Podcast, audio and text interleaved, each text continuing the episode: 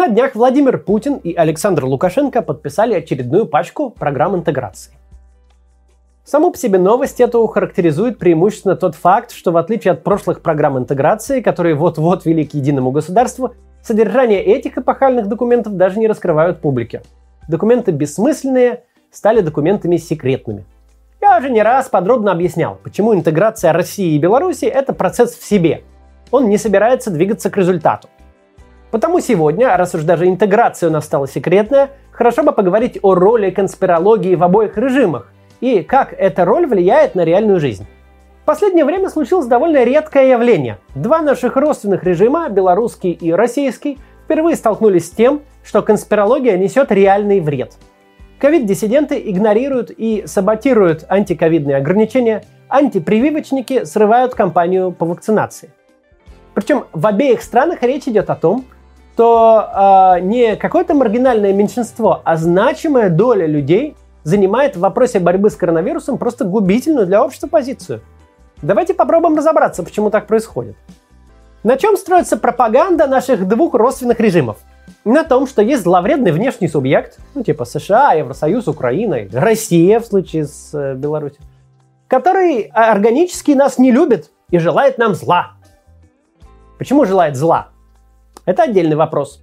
Хочет захватить наши ресурсы, распродать нашу землю, разрушить духовность и нравственность, изменить генетический код нации, вытеснить из зон стратегических интересов, разрушить суверенитет. Ненужное вычеркнуть. Нужное дописать. Как говаривала Мадлен Олбрайт, когда чекисты просканировали ее мысли с помощью секретного оружия, не заслужила Россия тех природных богатств, какими владеет. Надо тут произвести справедливое раскулачивание. Это, если что, миф. Это типа мысли Мадлен Олбрайт кто-то так вот записал. Реализует внешний враг свою зловредность через шпионаж, диверсии, влияние на нашу политику, спонсирование некоммерческих организаций и оппозиции, организации протестов и митингов внутри наших стран и революции по их границам. Это фундамент пропаганды. Он призван ответить на главный вопрос легитимности. Почему бы не поменять Путина и Лукашенко на кого-нибудь другого? Вдруг так будет лучше жить. Почему Эстония может себе позволить конкурентную политику, а Россия с Белоруссией должны и дальше пребывать в зависимости от двух очень немолодых и странных мужчин? Чем объяснить, что мы живем существенно беднее и не свободнее, чем могли бы при наших водных?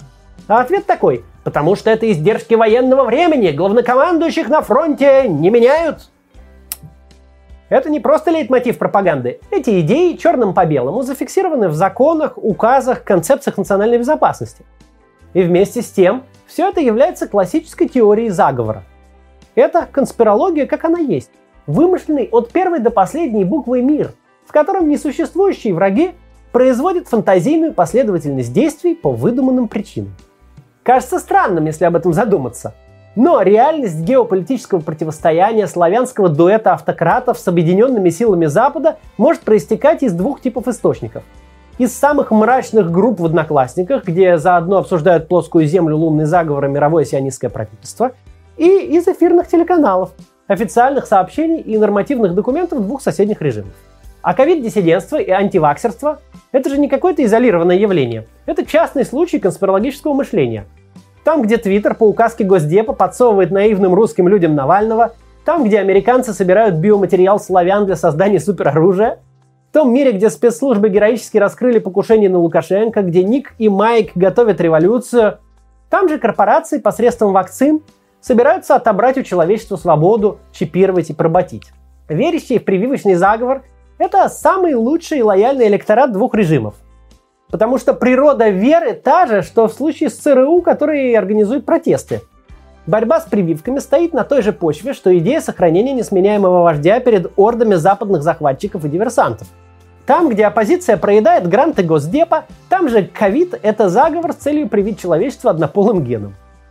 И тут мы видим, как очень похожие внешне, но внутренне принципиально различные режимы расходятся в своей реакции. Оба, в общем, понимают – что борьба со всей расцветающей их же усилием конспирологии вокруг вируса, активная пропаганда масочного режима, просвещение, прививки – это выстрел себе в ногу. Оперативную задачу это может и поможет решить.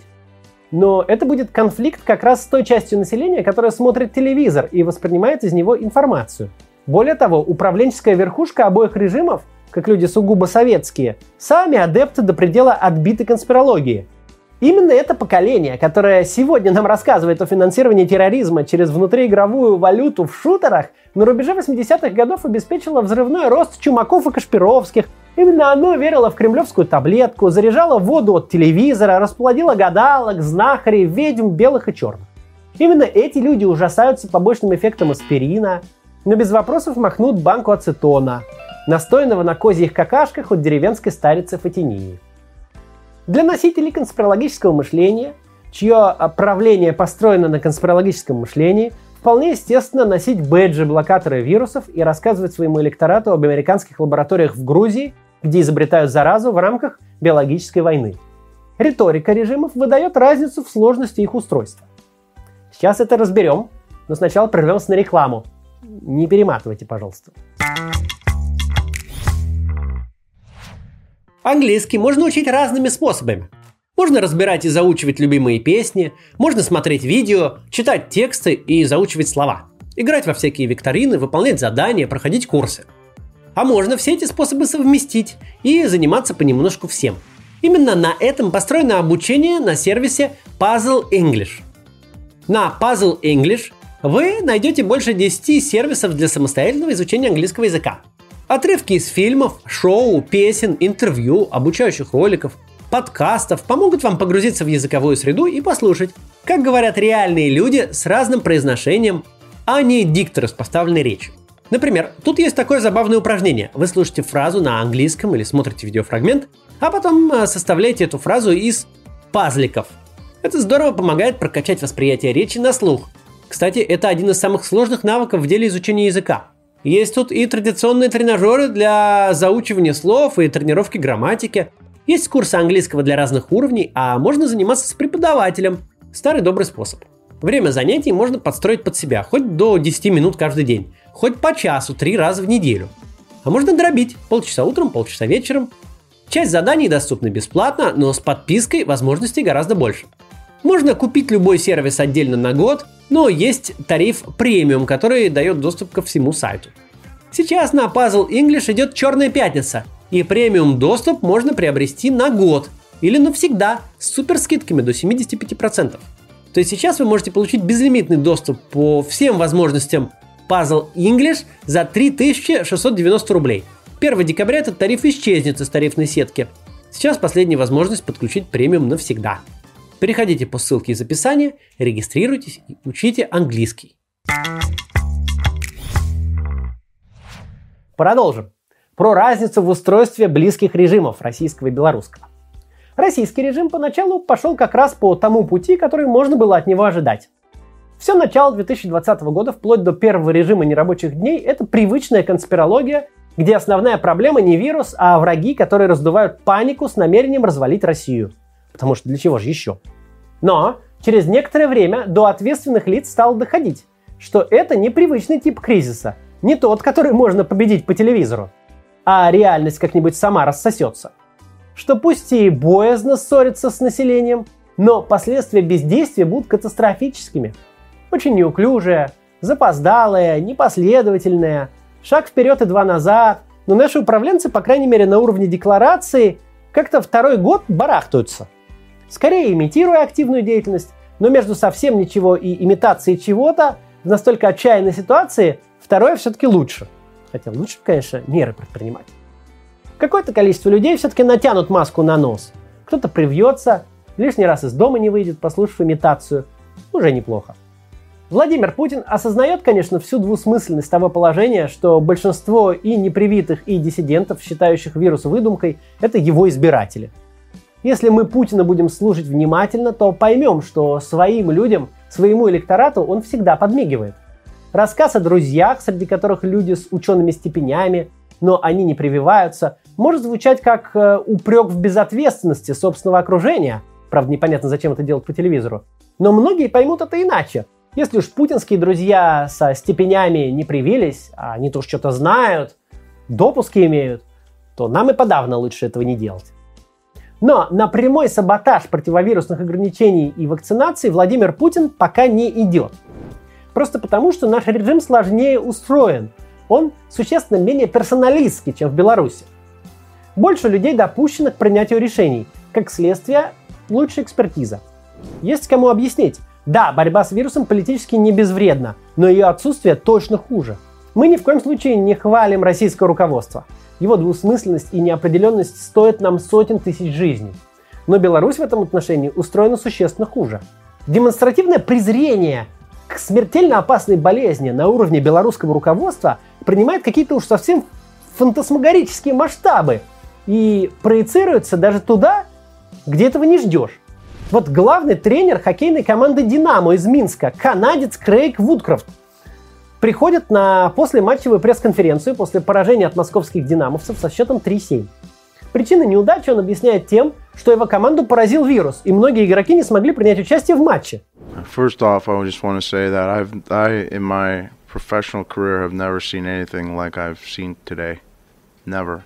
I've never seen something ravage through a team like that. Uh, it's been unbelievable, to be honest. Um, coaches are sick.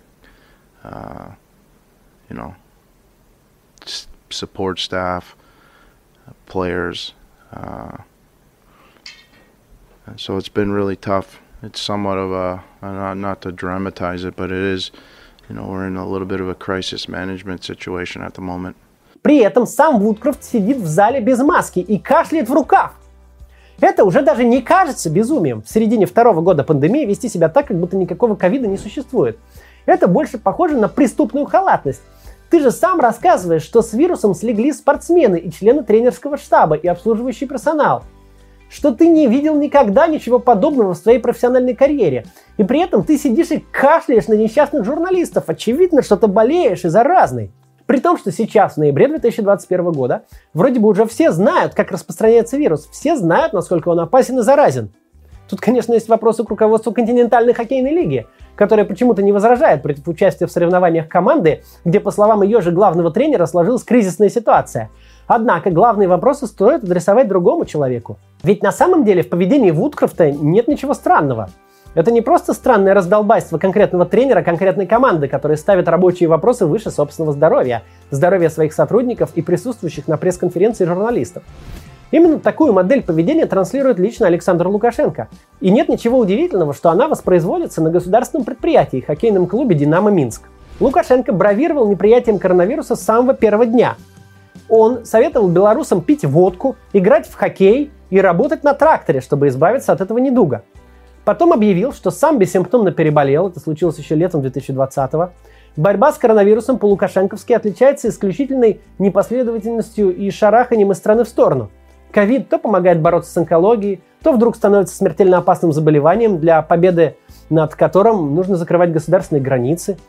В конце октября этого года Лукашенко приехал в одну из больниц, где лечат больных коронавирусом. Он направился в красную зону, но при этом не хотел надевать маску – он отчаянно боролся, по крайней мере на камеру, и с респиратором, и с антисептиком. Потом все-таки надел маску, правда не с первого раза, и побрызгался антисептиком на манер одеколона. Примерно в это же время Лукашенко устроил разнос членам правительства из-за мер по контролю за ношением масок, назвав сами маски намордниками. В итоге масочный режим в Беларуси был отменен спустя всего несколько недель после его введения. При этом коронавирус, разумеется, никуда не делся, и ситуация остается крайне сложной – даже по официальным данным, веры которым в лучшем случае с Беларусью еще меньше, чем в случае с Россией, республика сейчас находится на пике и по числу новых случаев, и по числу смертей. Но цифры, которые сообщает белорусский Минздрав, выглядят абсолютно нереалистично. Если верить им, то в стране с начала пандемии от коронавируса умерло около 4,5 тысяч человек. А в соседней Литве, где население в три раза меньше, почти 6 тысяч. При этом в Литве вакцинировано 52% граждан, а в Беларуси немногим более 20%. Нет ни одной объективной причины, по которой коронавирус может действовать настолько по-разному в двух соседних странах. При том, что мало кто сомневается, уровень медицины в Литве явно выше, чем в Беларуси. Интересно, что антимасочная истерия белорусского автократа совпала по времени с флешмобом, который запустили некоторые оппозиционные телеграм-каналы «Носи маску, если ты против Лукашенко». Если это не просто совпадение, то подобная реакция дает практически неограниченный простор для манипулирования режимом. Не прыгай с крыши, если ты против Лукашенко – дыши, если ты против Лукашенко, принимай пищу, если ты против Лукашенко и так далее. Однако вряд ли на самом деле тут есть прямая связь. Лукашенко демонстрировал ковид-диссидентство с самого первого дня пандемии, еще даже до своего поражения на выборах. И было бы заблуждением увязывать его действия с сиюминутной борьбой с оппозицией. Причины, как я уже сказал, лежат намного глубже. Они лежат в самой сути информационной автократии, которая держится на двух китах. Первый кит – харизматический лидер, которого не берет никакая зараза. Второй кит – телевизионная картинка, которая транслирует и подчеркивает эту особенность, чтобы никто не смел в ней сомневаться. СССР был тоталитарным режимом, а не информационной автократией. Но и там это работало таким же образом. Тяжело больного Леонида Ильича Брежнева, который с трудом держался на ногах, 7 ноября 1982 года заставили несколько часов принимать парад на трибуне Мавзолея. Выглядел он при этом немногим лучше лежащего в том же Мавзолее Владимира Ильича. А через три дня тоже отошел в мир иной. Всем было очевидно и понятно, что человек в таком состоянии не может руководить страной. Но все делали вид, что Брежнев полон силы и энергии, и длилось это представление не один год. Похожая ситуация была и с предпоследним генсеком Константином Черненко, который и вовсе провел почти весь свой недолгий срок правления Советским Союзом в Центральной клинической больнице. Телевизионщики даже оборудовали в одной из палат ЦКБ бутафорский кабинет. В нем снималась, например, вот эта сцена. Явно не понимающему, что происходит, генеральному секретарю вручают удостоверение депутата Верховного Совета, выборы в которой он только что триумфально выиграл. Единственным исключением среди всех советских и российских руководителей был Борис Николаевич Ельцин. О его болезнях и госпитализациях страна знала, а фотографии президента, приходящего в себя после операции на сердце, публиковались в газетах. Ну а Путин, установив автократию, вернул эту традицию, в которой глава государства по умолчанию не подвластен никаким болезням. Он ни разу официально не был на больничном за 21 год правления. Можно ли поверить, что человек за отрезок жизни от 48 до 69 лет ни разу ничем не заболел? Какова вообще вероятность такого стечения обстоятельств? Если бы люди так могли, не было бы никакой нужды в индустрии страхования жизни и здоровья. Наверняка Путин на самом деле болел за эти годы и, скорее всего, не один раз. Уж как минимум каким-нибудь ОРЗ точно, вирусными заболеваниями и так далее. Конечно, он достаточно крепкий физический человек, занимается спортом и имеет доступ к лучшей медицине. Но все равно болезни не могли обойти его стороной. Но гражданам никогда об этом не рассказывают, боясь разрушить имидж харизматического лидера. Но эти общие особенности информационных автократий в России и Беларуси легли на подготовленную почву. Что Путин, что Лукашенко отличаются особой персональной тягой к конспирологии и мистицизму. Вслед за ними, такой же любовью к поиску заговоров и врагов, воспылали люди их окружающие. Так работает селекция в авторитарных режимах. В высших кругах элиты остаются лишь наиболее лояльные, а следовательно, разделяющие те же интересы. Что во всем этом печального? Это, конечно, статистика по коронавирусу. Даже то жалкое подобие локдауна, на которое решились российские власти, заканчивается уже на следующей неделе. Никакого статистически значимого влияния на уровень вакцинации это мероприятие не оказало – Сейчас государственные СМИ в очередной раз протрубят о победе над ковидом, иначе как объяснить столь стремительное снятие ограничений, что снова снизит мотивацию россиян прививаться. Зачем же это делать, если коронавирус побежден и более не опасен? В общем, мы снова платим за дремучую конспирологию наших руководителей.